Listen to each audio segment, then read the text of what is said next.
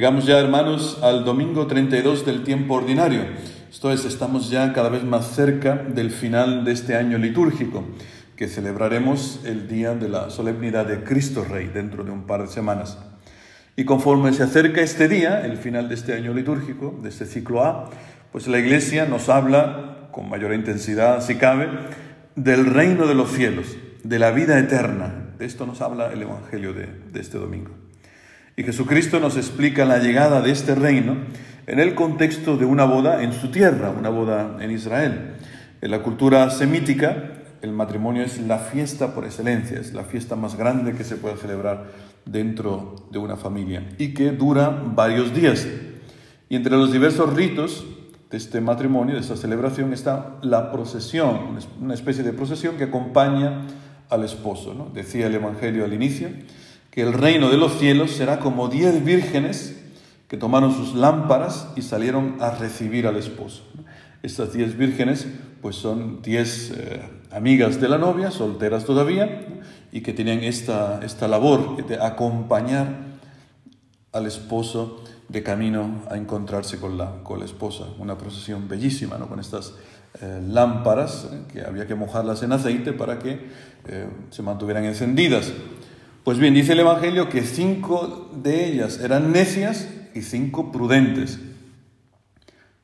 Y las necias, al tomar sus lámparas, no llevaron consigo aceite. Las prudentes, en cambio, junto con las lámparas, llevaron aceite en sus alcuzas. Y dice el Evangelio que como tardaba en venir el esposo, les entró sueño a todas y se durmieron. ¿Por qué tardaba en llegar el esposo? Por las tratativas, las tratativas con el padre de la novia. ¿Y qué es lo que se está tratando en esta reunión? Pues algo importantísimo, la dote. Esto es lo que están tratando, la dote, que venía luego reflejada en un escrito que se llama la ketuvá, en hebreo, el contrato matrimonial. Y en este contrato se describen los derechos y responsabilidades del marido en relación con la mujer. Pues bien, uno se preguntará, bueno, ¿y esto qué tiene que ver con mi vida?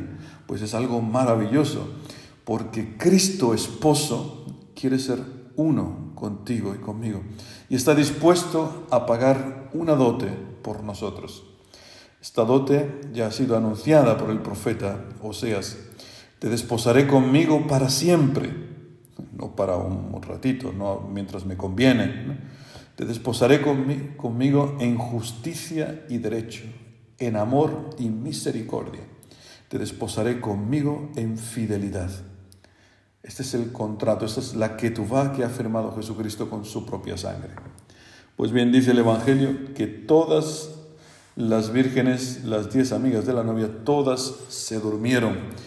Eh, ¿Y por qué se durmieron? Bueno, puede que nos pase a nosotros también, que nos hayamos dormido durante estas tratativas.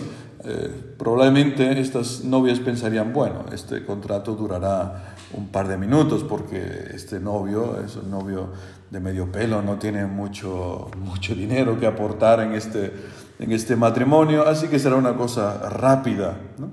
no han visto la importancia de este, de este matrimonio. Y puede sucedernos a nosotros que las tratativas no le demos importancia, las celebraciones, los sacramentos, eh, escuchar la palabra de Dios, rezar en familia, rezar también individualmente, los laudes, ir a las convivencias. puede que nos durmamos, que no le demos importancia. Pero dice el, el Evangelio, y esta es la buena noticia, que a medianoche se oyó una voz, ya está aquí el esposo, salid al encuentro.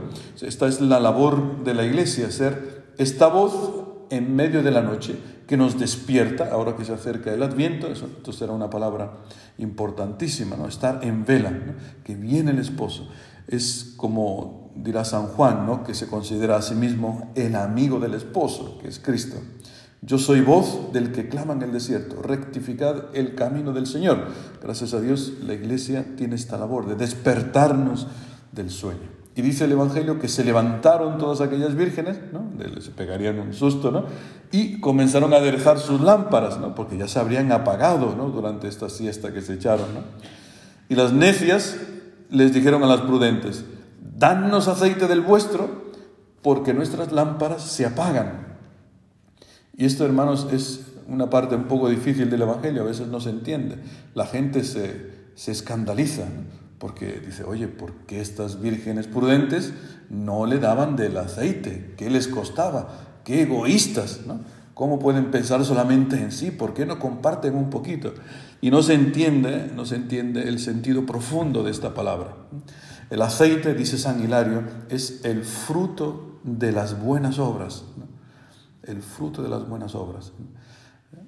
El aceite es tu fe, porque la fe y las buenas obras van acompañadas, son, son inseparables. El aceite es tu experiencia personal con el Señor. Por eso es intransferible, es como el carnet de conducir. No sé si se entiende, a lo mejor con este ejemplo es más fácil. Eh, imagínate que alguien me dice, Alejandro, tengo un problemón enorme, necesito inmediatamente ir hacia Colonia y necesito por favor que me prestes eh, tu coche y que me prestes tu carnet de conducir por si me para la policía. Eh, por muy amigo que seamos, por muy grande que sea el problema que tenga este amigo, eh, tendré que decirle lastimosamente, no, oye, mira, no puedo. Mira, el, el, carro te lo podría prestar, pero el carnet de conducir no puedo.